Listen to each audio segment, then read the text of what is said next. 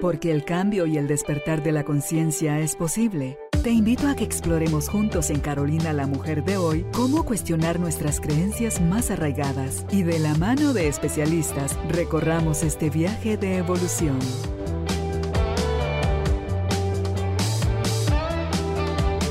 Este episodio llega a ti gracias al apoyo de Cemento Stark. Transforma tu vida, transforma tu casa con Cemento Stark. Bienvenidos. Tribu de Almas Conscientes, bienvenidos nuevamente al estudio de Carolina, la mujer de hoy. Qué lujo poder conversar todavía más sobre las trampas del ego. María del Mar es quien nos está acompañando. Ya conversamos con ella en la primera parte. María del Mar Ríos es facilitadora de expansión de conciencia y facilitadora de un curso de milagros.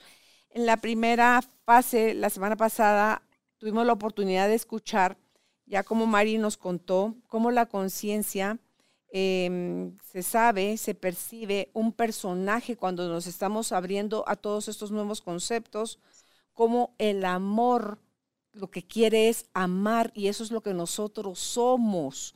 Nosotros no estamos para que nos den, para pedir, para exigir, estamos para dar, porque eso es lo que somos, amor, y lo que quiere el amor es amar. A la verdad, me encantó cuando nos dijo Mari que a la verdad se le entra a través de la humildad y cuando podemos decirle a la vida, no sé, no tengo la más remota idea de por qué esto está sucediendo y hoy está pasando para mí, me calmo, respiro, guardo silencio y ahí empiezo con el corazón en humildad a abrirme. A mí me impresiona la facilidad y la rapidez con que Padre nos deja tener acceso a esa información.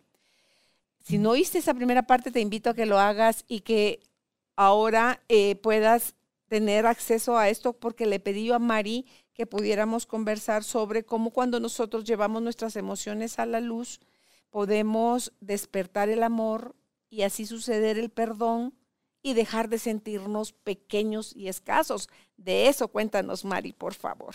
Gracias por seguir con nosotros. Gracias, Caro, gracias, gracias por esta continuación, este espacio. A ver, bueno, veníamos, veníamos conversando sobre la importancia de sentir las emociones, de no negarlas, no reprimirlas, eh, para poder parecer espirituales, ¿no? Que, que es, es, una de las ideas que el ego viene a traernos para impedir nuestra sanación, porque el sentir es nuestra puerta a la sanación. Precisamente por ese, esa frase que traías ahora, que bueno, brota precisamente por esto, ¿no? a la verdad se llega a través de la humildad, porque si no hay humildad para detenerme a sentir completamente lo que siento, no puedo llegar a la verdad. Es decir, para sentir, tengo, tengo, es una, un requisito la humildad. Tengo que detenerme aún no sé. ¿Por qué esto? Porque cuando hay una emoción, una energía de densidad que brota aquí, el automático del ego quiere justificar, quiere saber, quiere encontrar el culpable, contarse la historia de por qué está sintiendo lo que siente, quién fue, por dónde fue, cuándo fue, por qué soy víctima, buscar más testigos, quién me dé la razón, pero no quiere sentir. Aunque lloramos y aunque nos deprimimos y nos revolcamos en nuestras historias, eso no es sentir, eso es pensar. Siempre que el sentir no te da un espacio de humildad precisamente, no te abres a ese, a ese momento en el que te dispones a decir, no sé por qué ni para qué, pero esto es lo que estoy sintiendo y voy a darme el espacio para sentirlo, sentirlo, solo presenciar la emoción y dejar que se disuelva. Si esto no es lo que está ocurriendo en tu proceso de sentir, estás pensando, no estás sintiendo. Entonces, cuando nos abrimos a este proceso de sentir realmente y dejar que se disuelva esta densidad en el amor, porque cuando la luz llega a ese, a ese espacio de oscuridad, la oscuridad simplemente se desvanece. Es, es muy absurdo que le tengamos miedo al miedo o miedo a la rabia o miedo cuando nosotros somos el amor. Entonces, cada vez, cada vez que hacemos este gesto de temerle a esas emociones, es porque les estamos dando realidad, es porque les estamos atribuyendo un poder que no tienen. Son ilusiones para entrar a sentir y de saber que voy a sentir algo porque ya lo estoy experimentando, pero no deja de ser ilusión. Por lo tanto, una vez esto conecta con ese espacio vacío de presencia en el que respiro la emoción, esa emoción simplemente se desvanece. ¿Y qué queda? Lo que soy. Ahí es donde me doy cuenta que lo que soy es amor, que la verdad es, es plenitud, es paz, porque nunca se va. Perdón, lo que viene y va son las emociones, lo que viene y va es la rabia, lo que viene y va es la tristeza, es, pero la paz, lo profundo, es lo que queda. Es lo que queda, siempre es lo que queda. Y cuando conectamos con este espacio, esto es amor. Ese eso es, es lo que soy. Esto es amor. ¿Cómo no sentir gratitud con ese hermano o esa circunstancia que te condujo hasta el amor que eres? ¿Cómo no va a haber un perdón que es simplemente el deshacimiento de la ilusión de que hay un otro que te daña? Si en ese instante lo que hay es una certeza de unidad con esa persona y con todo. Entonces, claro, allí el perdón se da por gracia, ¿no? Es un regalo, que recibimos cuando nos abrimos con humildad a, soltar nuestras interpretaciones. Es que eso, a ese que llamamos malo, en un momento dado porque nos lastimó, es eh, no saber que se prestó únicamente para que nosotros nos diéramos cuenta de eso que estaba necesitando ser visto y atendido, Mari disuelto, como tú decías hace un momento. Es que, ¿sabes qué pasa? Yo creo que en cuanto a las emociones, ¿por qué las evadimos tanto y les tenemos tantísimo, eh, como que nos da hasta escalofrío, ¿verdad? Porque yo creo que en el caso del enojo, se ha interpretado como que si tú eres enojado es, es, ser malo, es ser loco, es ser raro, es ser desubicado, es ser, o sea, todos los calificativos que se le dan a una persona enojada no es, no, no la ves como, no te enseñaron a verla como a esta persona que está enojada es porque le transgredieron sus límites y no está sabiendo poner límites. No lo vemos así, vemos a este infeliz, ¿qué le pasa? O sea, ¿qué se cree? ¿Ah, ¿Qué malo? ¿O qué abusivo? ¿O qué? O sea, todos los calificativos que le damos al enojo, Mari, ante todo, nosotras las mujeres, déjate tú que a nosotras nos dejan ser lloronas a ellos, a los hombres, sí, sí, griten, peguen, vociferen, pero a nosotras todavía tiene como más tinte eh, turbio el que en cuanto al enojo. En cuanto a la tristeza es, no, no, no, no, no, no, no. Si yo lloro, van a creer que soy débil y que soy un incapaz, que no me puedo defender. Que, y, y lo que pasa con la tristeza es que estás, es porque perdiste algo que considerabas valioso para ti tampoco nos lo enseñaron, que es totalmente válido estar triste por horas, por semanas, por minutos, por lo que sea, es válido y es necesario abrazar esa tristeza. Y que ser y que tener miedo no es ser cobarde o es no, es sencillamente ¿por qué tengo miedo de esto? Porque desconozco el resultado, porque estoy pensando que no me va a favorecer lo que va a suceder. Me siento en desventaja con la, con la oportunidad o con la persona o con lo que sea que esté sucediendo. Mm. Entonces, Mari, cuando ya podemos empezar a ver las cosas de esa manera, dicen, ah, pues sí, bienvenido miedo, bienvenido enojo, bienvenida tristeza, ¿verdad? Y entonces ahí se pone luz, ahí ya se le ve al otro, deja de ser el otro tu enemigo sino que un alma amorosa al servicio tuyo para que despiertes y te des cuenta todo aquello que, que te está, pero rebotando adentro en ese subconsciente. Claro, es tu salvador, finalmente es tu salvador. ¿Es tu verdugo o es tu salvador? Como tú lo interpretes y, y de acuerdo a como tú lo interpretes lo verás. y lo sentirás, ¿no? Y, bueno, cuando vamos, esta dinámica se va volviendo parte de nuestra cotidianidad, tenemos salvadores por doquier. y es muy lindo, es muy lindo porque comienzas a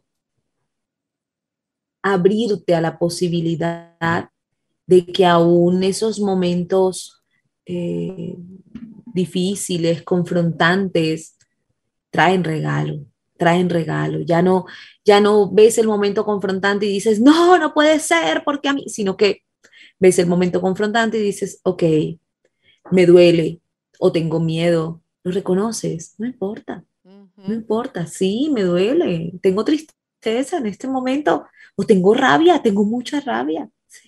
Sí. Pero cuando te abres a sentirlo, descubres, descubres el regalo y entonces reconoces que, que todos vinimos a ayudarnos, que por eso vinimos juntos, ¿no? Que ese es el sentido de, de vernos unos a otros, porque eso que el otro está provocando en ti, tú también se lo provocas a otro. sí, y ahí si quieres que te vean inocente. sí, casualmente sí. Eh, es que aquí ahorita cuando te oía pensar, le voy a preguntar a Mari, ¿cómo percibe el otro, la otra persona? Porque también lo vamos a aplicar, ¿cómo percibimos nosotros? Tal vez vamos a hacerlo así. ¿Cómo yo percibo al otro cuando el otro no está teniendo juicio sobre mí? Mari, eso es amor. Mm, si el mm. otro no me está juzgando, porque, porque sí lo, yo no sé si se puede describir, pero de que te cala, te cala. Entonces, porque el juicio te entra como una flecha envenenada, como una punta envenenada.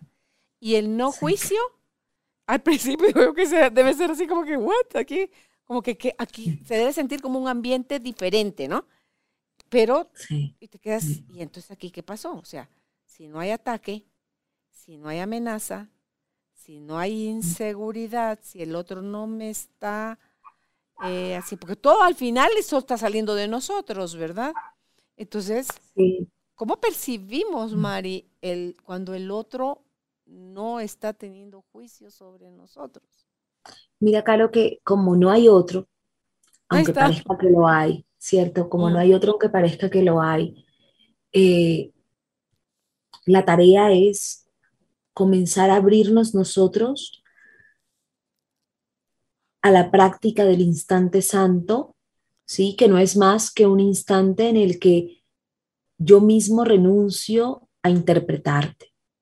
Entonces, por ejemplo, llego yo aquí y, y estoy frente a ti y tengo la decisión, y esta decisión yo la estoy observando desde que llegué, y es, tengo la, la opción o de interpretarte, de juzgarte, es mujer, eh, está en Guatemala, es menor o mayor que yo, es eh, cierto, a juzgarte, interpretarte, cualquier calificativo que te dé me impide sentirte. Entonces, tengo esa opción o tengo la opción de detenerme y estar aquí conectada con algo que trasciende lo que percibo de ti. Cuando estoy centrada en esta visión. Y esto no es percepción, es una visión y es del corazón. Al sentirla y experimentarla, se siente un espacio de no juicio. No importa que incluso Carolina si estuviera interpretando, no importa. Lo que yo experimento no depende de lo que el otro esté o no esté haciendo en su mente, porque finalmente la ley del amor es que dando es como recibo. Entonces, si yo estoy aquí extendiendo mi amor y sintiéndote y abriéndome a la posibilidad, aquí frente a mí está el Hijo de Dios, está el Cristo. No importa que otra parte de tu mente estuviese juzgando porque yo no estoy conectando con eso. Y allí donde yo pongo mi atención, allí donde está mi corazón, está mi tesoro. Entonces, yo estoy valorando lo que quiero conocer de ti, que es esa parte de ti que no me juzga. Lo demás no me interesa, ¿lo ves? Entonces, ahí dejo de percibir, dejo de interpretar y siento, experimento. Hay una visión que trasciende lo pensado. Y me encanta, yo les invito, si están oyendo esto en Spotify o cualquier otra plataforma de audio, se den el tiempo de ver el video de esta entrevista. Porque Mari, cuando yo estoy dando algún, algo de, de mi corazón, ella inmediatamente cierra los ojos. Sí, porque entonces tú como que, ahí como que se calla el, el juicio de la mente y es solo para percibir, para experimentar lo que está llegando de mí a ti a través de las palabras, que son solo símbolos, ¿verdad? Entonces, como tú decías, esto hermoso que se puede dar en la humanidad entre una y otra persona o entre todos nosotros no va a ser a nivel cognitivo, Mari, va a ser a nivel experiencial tiene que ser sentida y tú eres una gran maestra de eso, porque inmediatamente cuando cierras los ojos estás Mm, yo lo siento aquí, pues, o sea, cuando te veo a ti, que estás en Colombia, ¿estás ahorita? Sí. Estás en Colombia, yo estoy aquí en Guatemala. Es no sé cuántos kilómetros nos separarán, pero yo siento aquí donde estoy sentada en esta butaca, siento tu energía, Mari. Siento, es como que fuera una pizarra en blanco que dice como una hoja donde a ver qué quieres escribir acá. Y, y tú dejas que yo escriba en, ese lienzo. Entonces, wow, dice, no, qué bonito. Se siente, es como que entra y me, me ensancha, Mari, me, me llena de, es como tibiecito, es como, es suave, o sea, si tuviera textura sería como afelpadito. Es, em, es un aroma eh, a mí me encanta hacer ese ejercicio porque entonces se me hace como más real, ¿verdad? Poderle dar yo a, mi, a mis sensaciones lo que estamos acostumbrados a darle a las cosas con los sentidos. Entonces, es, es cálido, es suavecito, es expansivo, es en blanco, es, wow, es, sí, sí, no, sí, de ahí somos, o sea, de aquí soy yo. O sea, es esa sensación de, como que ese es el planeta del que venimos, Mari. De, ahí, justamente de ahí. Mm, es hogar, es hogar. Hiciste recordar la, película de Avatar, ¿no? Que ellos se, ven y se tocan el corazón y dicen, te veo. Sí, sí. Es, hogar, es hogar, claro. Y, ya viene la segunda parte ahorita para finales de año, en noviembre creo que sale la segunda parte. Sí. yo hace poco me repetí la primera, me, me, antojé. Ay, sí, yo la he visto no sé cuántas veces. Y, y te das cuenta cómo vamos requiriendo cada vez menos de experiencias no dolorosas o como que los milagros suceden como muy frecuente. Y a mí me encanta cuando estoy contigo compartirte experiencias mías. Esto recién me pasó, tiene que tres días que me pasó, cuatro días. Salí a caminar llevaba a mi perrita, hizo sus necesidades, cuando me agacho a recoger con la bolsa plástica lo que ella hace, llevo en la bolsa de la chumpa mi celular, pero voy oyendo el iPod y se cae el celular y no me doy cuenta. Me doy cuenta hasta que regreso a mi casa, que quería avisarle al profesor de Tai Chi que no iba a poder recibir la clase. Y digo yo, ups, sí, sí, sí metí el celular en la chumpa. Entonces entro a dejar al perro, le digo a, Elsa, ahorita regreso, voy a ver si veo mi celular. Vi, no, no estaba, le digo a mi nuera, préstame tu teléfono para avisar a la familia si pueden llamar a mi celular para ver si quien lo tiene, si lo encuentran, pues lo quieren devolver, ¿verdad? Entonces, pero mira, Mari, me di cuenta que en ningún momento me angustié, me enojé, me afané, me desesperé, me preocupé. Dije, Asumo que ahí fue donde lo boté, sí, seguro, se quedó tirado en la calle. Entonces me regreso a mi casa y tengo, les estoy escribiendo un correo a Judith y a Juan Pablo cuando habla mi nuera y me dice, ya apareció su celular.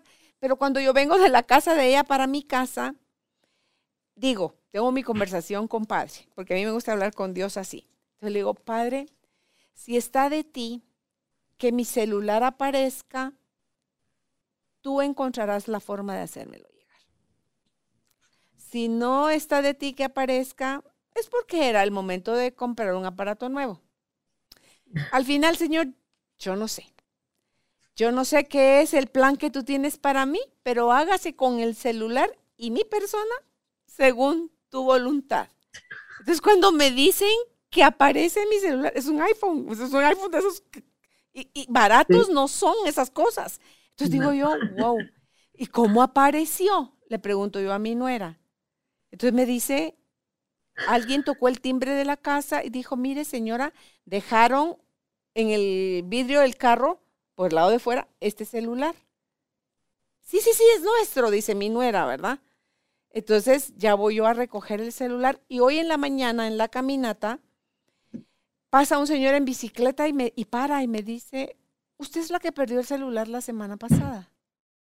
Recuerda, este episodio llega a ti gracias al apoyo de Cemento Stark. Mejora tu espacio interior, así como tu espacio exterior. Remodela tu hogar con Cemento Stark. Entonces le digo, ¿y usted cómo sabe? porque yo a la única persona que vi aparecer de esa calle fue a usted. Pero ya en otra, yo ya había dado la vuelta. ¿Y usted fue el que llevó el celular y lo puso en un vidrio de un carro? Sí. ¿Y por qué lo puso en ese carro? No sé. Porque era un carro que estaba fuera de la casa de mi nuera entonces, y de mi hijo. ¿Y por qué lo puso ahí? No sé, solo sentí que era ahí donde lo debía dejar. Y entonces pasa otro señor a pie, que es el que ve sobre el vidrio. O sea, intervinieron dos personas a las que no conozco, que solo intuye uno que hay que ponerlo en ese, en ese vidrio. Y el otro dice, tengo que tocar el timbre para comentarles que dejaron su celular aquí afuera. Entonces digo yo, wow. Le decía yo a mi marido, ya caché a Dios, así, así, ya caché a Dios, de cómo es que funcionan las cosas no te tenés que meter en emoción del sentido de, ay, la angustia, o sea, darle un gran valor al celular. Sí, tiene una utilidad, claro que la tiene, pero no es mi vida el celular. Entonces, ok, no es la gracia andarlo perdiendo, pero ok, sucedió. O sea, un accidente. Y para mí, de verdad, que apareciera y de la forma como apareció, era así como que, ¿what? De verdad, son las cosas que cuando uno quita la mente de en medio, Mari, puede mm. ver las cosas hermosas suceder. Y mm. suceden todo el tiempo, para todo el mundo. Pero estamos tan aferrados en otras cosas que nos distraen que se nos escapa poder ser testigos de cómo el universo sí está conspirando siempre a tu favor. Siempre. Claro, y, e incluso, incluso si no hubiera regresado el celular, estaba conspirando a tu favor, aunque no supieras entenderlo. Y eso es lo bonito. Me hubiera dicho, cómprate otro nuevo y me compro otro nuevo. Pues, o sea, y, ya, o sea, pasa lo que tiene que pasar. Eh, y, no sabemos el por qué, ¿no? A veces nos está enseñando eh, a soltar, a desapegarnos. A veces lo importante es que cuando estás en esa conciencia de pase lo que pase, yo sé que siempre es para mi bien.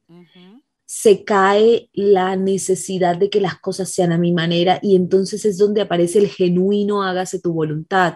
Y cuando aparece el genuino hágase tu voluntad, y esto pasa mucho, ¿no? Es muy importante que nuestra práctica espiritual no tenga como objetivo que las cosas sucedan como queremos que sucedan, porque ahí aunque diga, hágase tu voluntad para que las cosas ocurran como yo espero, pues ya ahí no estoy diciendo que se haga tu voluntad, aunque lo diga de boca, ¿no? Estoy eh, jugando un juego de manipulación ahí, estrategia que no tiene sentido.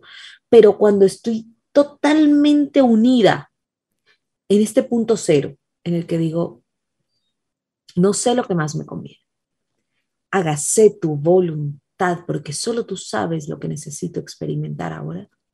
Cuando estoy en este punto cero, wow, hay una, una apertura a que las posibilidades infinitas que Dios, el universo, tienen para mí, se abran, se desplieguen y entonces conecte justo con la que necesito vivir.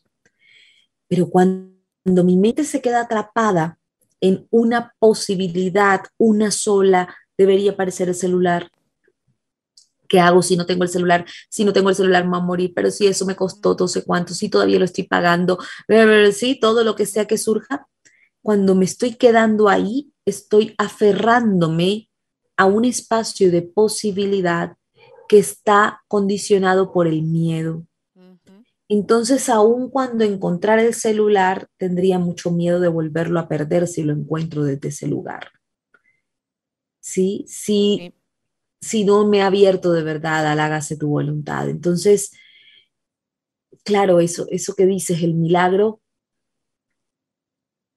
real aquí es el cambio de percepción que me conecta con una fe que es capaz de mover montañas. Totalmente de acuerdo. sin necesidad de mover un dedo. Exacto.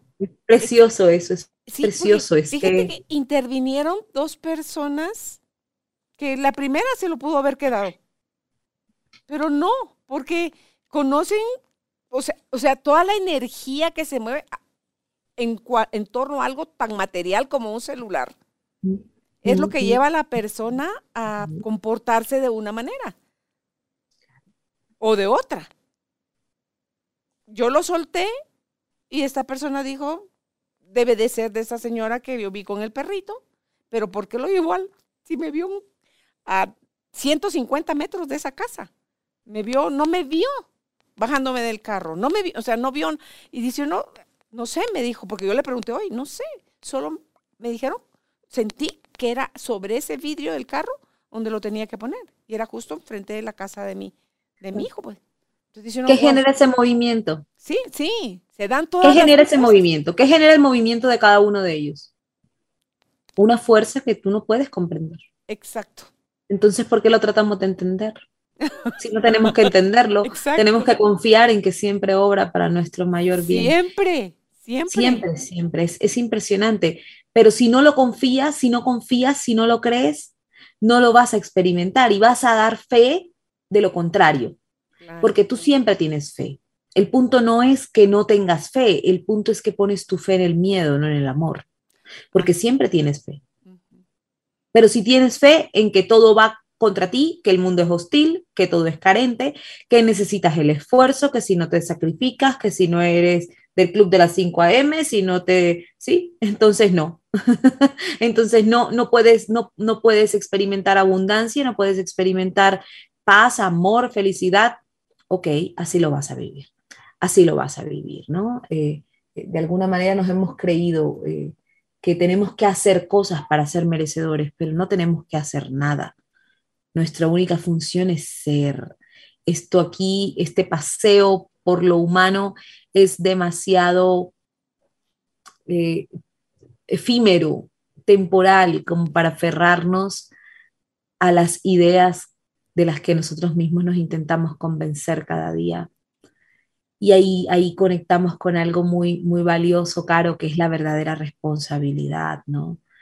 Que es una de las trampas que el ego nos pone ahí siempre y es creer que nuestra responsabilidad tiene que ver con el hacer, que la responsabilidad es a título personal, que la responsabilidad es con las decisiones que tomamos. Entonces, claro, constantemente estamos mirando atrás y sintiéndonos culpables. Si yo hubiese hecho esto, si no hubiera hecho aquello, ¿por qué tomé esa decisión? Porque siempre estoy creyendo que yo me mando, pero yo no tengo control sobre este yo, mi verdadera tarea, mi libre albedrío, mi verdadera responsabilidad es asumir este momento, asumirlo con humildad, con honestidad, disponerme a entregar todo aquello que, que, limita la paz en mí ahora para permitir que se me revele una nueva posibilidad, una posibilidad más alineada con quien soy que con lo que he creído ser una y otra vez. Estamos recuperando nuestro poder, estamos en el, tiempo del corazón, en el tiempo en el que estamos alineando nuestro corazón con, todo, con toda la experiencia humana. Y, y esto nos está permitiendo recuperar nuestro poder, pero solo se puede recuperar el poder a través de la, de la responsabilidad, que incluye la humildad, por supuesto. Y es la habilidad de responder, ¿verdad? La responsabilidad, dejar de ser tan reactivos y responder más acorde a, a lo que de verdad somos.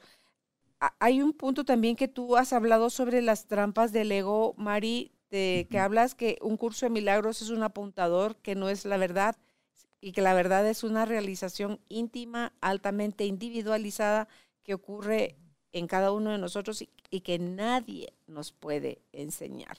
O sea, si nos puedes desarrollar un poco más esa idea, me encantaría. Sí, sí, claro, sabes que una de las cosas que ha pasado con el curso, eh, que bueno, pasa porque, porque nuestra mente no deja de ser una mente que, está identificada con el miedo, ¿no? Lo mismo que, que hablábamos en el capítulo pasado sobre la crucifixión y la resurrección, ¿no? Cuando la enseñanza fue la resurrección, hablábamos de, o, lo que se quedó en nosotros y lo que hemos querido repetir y promover es la idea de la crucifixión, del sacrificio, del dolor, de, de la expiación de esa manera. Entonces pasa y ha venido pasando algo que, yo he podido, eh, de lo que he podido darme cuenta con el curso, que es como un curso de milagros, es la única verdad. Cuando esta idea se queda en la mente de los estudiantes, de los compañeros de camino, que es completamente inocente, pero que está muy impregnada de miedo, ¿no? si esto no es, lo otro está mal, ¿no? Solo el curso es la verdad. Es, es hacer de un curso de milagros un dogma más, una nueva religión, una nueva corriente que nos separe. Yo sé más del curso que tú. Yo sí lo tengo claro, tú no.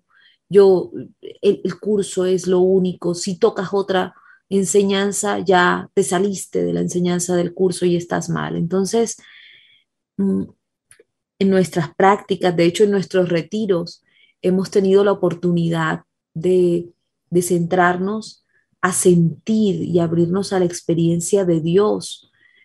Y cuando el corazón se abre a esa experiencia, nos damos cuenta como solo queda un vacío. Tú ahora hablabas de un espacio en blanco. Solo queda vacío, solo queda una experiencia que incluso con solo mencionarla y respirarla y permitirla está aquí. Es una, experiencia de expansividad, de, de llenura, de nada, de llenura, no de conceptos. Y en ese espacio, tú no te acuerdas ni de una sola palabra de un curso de milagros. En ese espacio no hay imágenes, no hay personas, no hay libros, no hay maestros, no hay nada. En ese espacio hay Dios ay Dios. Entonces, ese, ese llamado, esa trampa eh, que, que compartido tiene como propósito sacar a nuestra mente de la idea de, que hay algo que defender para poder ser espiritual. Sacar, sacarnos a nosotros mismos de la idea de, de que hay algo malo y algo bueno. Un curso de milagros es bueno, otras prácticas son malas. Es falso. Estamos en un tiempo en el que estamos derribando los límites, las fronteras, las ideas de unos mejores que otros, las ideas de, de culpabilidad y de pecado. Todo es útil, todo es útil, aún, aún la religión, cuando las personas van profundamente a su práctica espiritual, aún a través de la religión, encuentras a Dios. No hay nadie aquí que pueda decir que todas las religiones y todos los practicantes de religión del mundo están mal. No, no hay nada malo. Todo lo que es permitido tiene un propósito, tiene sentido para el plan de, del amor, para el plan de recordar la unidad, aún para que quizá vayas a la iglesia y haya algo que, no resuene contigo y, y decidas irte a cuestionarlo o hacer un discernimiento. No importa si es para regresarte, pero no hay nada que que esté erróneo. Entonces el llamado es a abandonar la necesidad de, de arrogarme una superioridad porque practico una u otra enseñanza espiritual y más bien soltar esto que está siendo un obstáculo, porque se convierte en un obstáculo, soltar la defensa, la verdad no necesita defensa, la verdad es, y cuando la experimentas, te das cuenta que cuando tu hermano te pide que camines una milla, caminas dos. Caminas dos. Nada más antes de ayer estaba con alguien que me decía, es que Mari, ¿cómo me vas a decir tú que no vivimos en un país en el que las personas son inconscientes? Mira cómo se me acaba de atravesar esta persona aquí. Mira cómo ahora yo tenía una reunión y esta persona ha llegado tarde. ¿Cómo me vas a decir que es mi percepción? Y yo me quedaba callada y le decía, no, tal vez tengas razón. Y me sonreía, ¿no? Y me daba cuenta, este pedacito de mí, este aspecto de mi mente, aún cree que tiene la razón. Soy yo, es mío. Estoy dispuesta a verlo. Estoy dispuesta a verlo. Y ayer, caminando con mi esposo, eh, le estaba diciendo, ¿qué, me muestra esto? Lo, lo he pedido, he pedido guía. Quiero ver qué me muestra esto de mí. Y de repente me vino un pensamiento muy claro ah, tal vez que crees que eres más espiritual porque todo lo aceptas y no criticas nada. Oh, puede ser, puede ser. ¿Y qué tal si abrazo esa parte de mí que a veces no se siente satisfecha con ciertas cosas? Mm, sí, sí, puede ser que estoy rechazando esa parte de mí que a veces dice, esto no me gusta, y la rechazo para tratar de aceptar aquello. Y eso no es aceptación. Estoy, estoy rechazándome a mí, eso no es aceptación. Mm, qué interesante. Oh, mira lo que me trajo. Mm. Entonces te das cuenta que en todo momento estás frente a ti siempre y, dejas de, de querer cambiar al otro, de querer darle cátedra, de querer saber y comprendes que todo, todo está aquí para ti para recordar quién eres, para abrazar esos pedacitos que has dejado por allí desperdigados y que ahora comienzas a integrar y cuando los vas integrando, te vas uniendo. Esta es la unidad. La unidad no es física con el otro, la unidad es cuando vas permitiendo que esas partes que psicológicamente has excluido de ti comiencen a, ser incluidas de nuevo. Incluidas de nuevo. Esas partes siempre te las muestran tus hermanos. Sí, oírte eh, explicar esto que acabas de decir, derivado de la, esa conversación que tuviste con esta persona y luego la reflexión con tu esposo, tú dices en, una de tus presentaciones en Instagram, siempre que no te sientes dichoso es porque no has reaccionado con amor y te has olvidado de tu santidad. Pero cuando ya puedes ver cuando ya empezaste tú a atribuirte esas partes, le empiezas a reconocer a ella su santidad también. O sea, ya la dejas de ver como alguien que está equivocada, que no va atrasadísima, cuando va a despertar y se va a dar cuenta. salimos del juicio porque empiezas a asumir que a lo mejor es esta cosa mía, puede ser esta otra, o a lo mejor aquello, pero ya sin juicio incluso no, hay gratitud ahí, hay gratitud. Yo le decía ayer a Juan, le decía, buen amor, mira qué lindo lo que me está trayendo, qué, qué chévere verlo.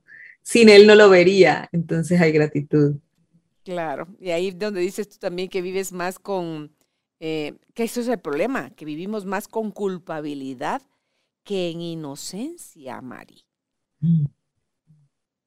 Que eso es otra de las trampas del ego, que te hace sentir culpable porque no sea que si te recuerda que si te da permiso que tú te sientas inocente todo el tiempo, te perdió, o sea, perdió el control.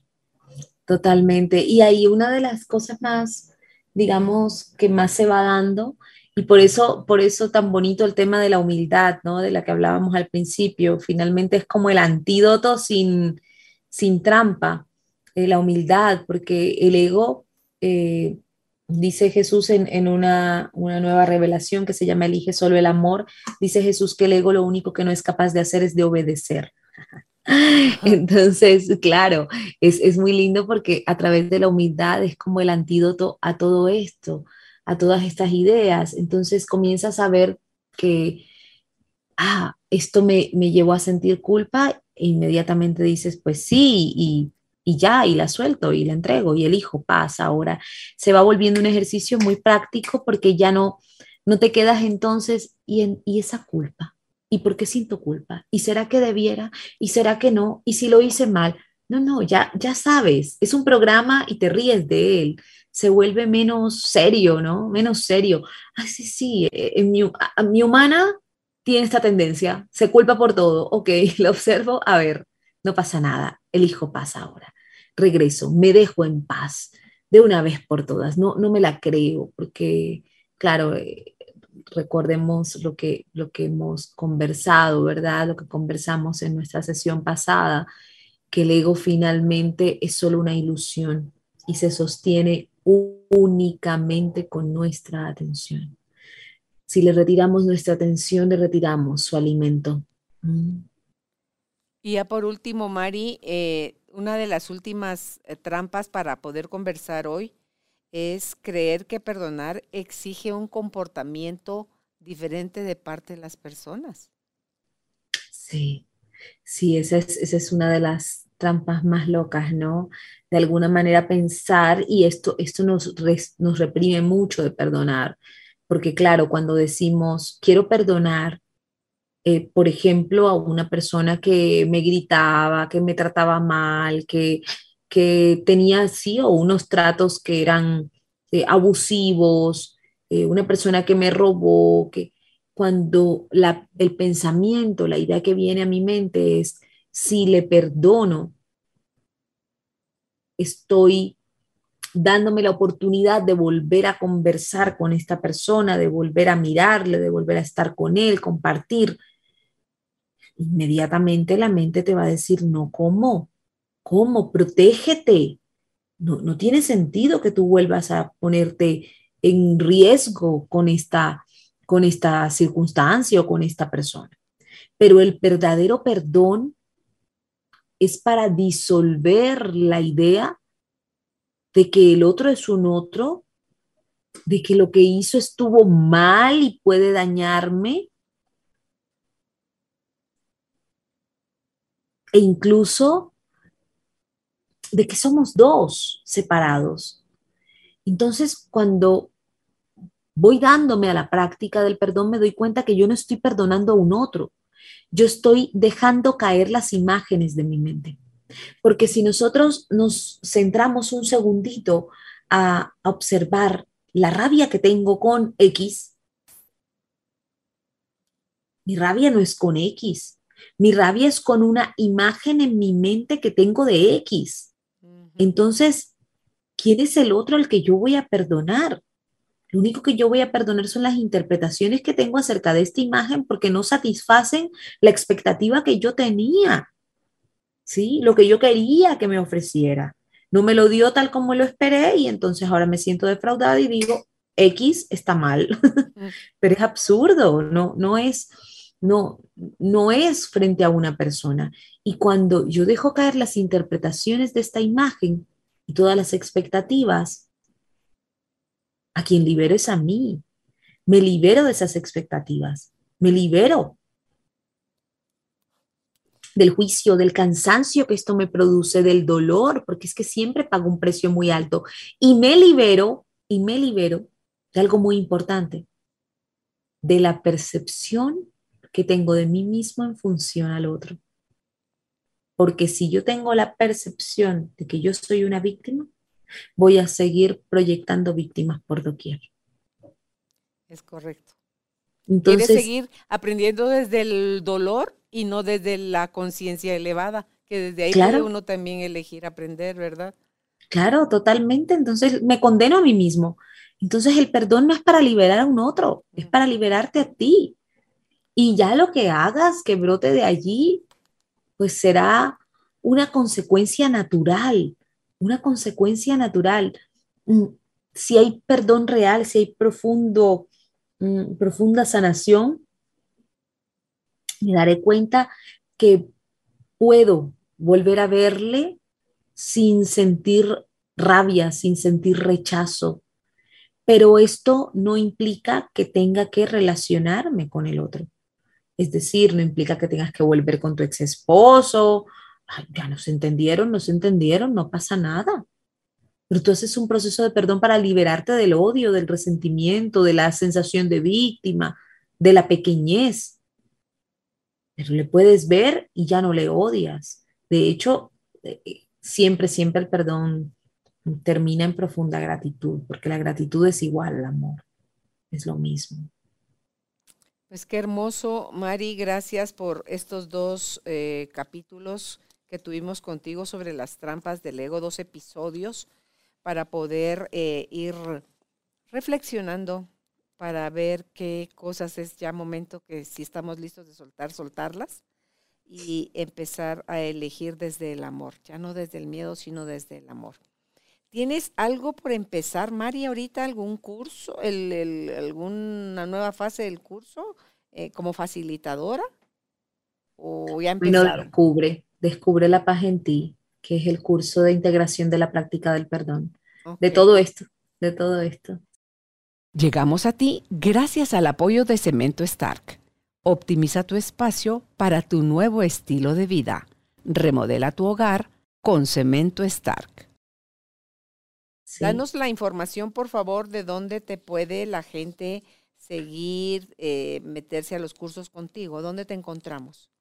Caro, en www.escuelavivirenelser.com o en Instagram, sí, vivirenelser.com. Ok. O en el Instagram que es arroba María del Mar Vivir en el Ser. María del Mar Vivir en el Ser. Ok. En cualquiera de los dos, ahí encuentran toda la información. Siempre tenemos cositas, siempre, siempre, siempre, porque como escuela, pues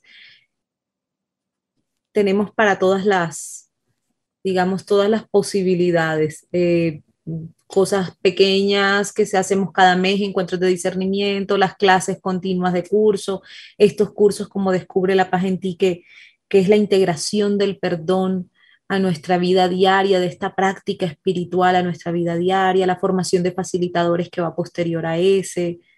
Bueno, para quienes están en Colombia o están cerca, ahora tenemos un retiro bien lindo de playa que incluso vienen, vienen personas de, de varios países. Es, es un regalo reunirnos también. Es que, ¿Cuándo es, Mari?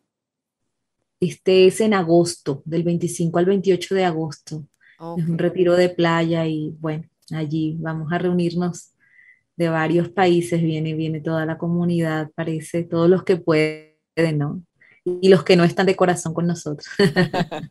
pues qué alegre. Siempre estamos. Gracias nuevamente por, por, la luz que traes a nuestra vida con tu conocimiento, Mari. Un abrazo a la distancia y que sea todo de bendición en tu vida.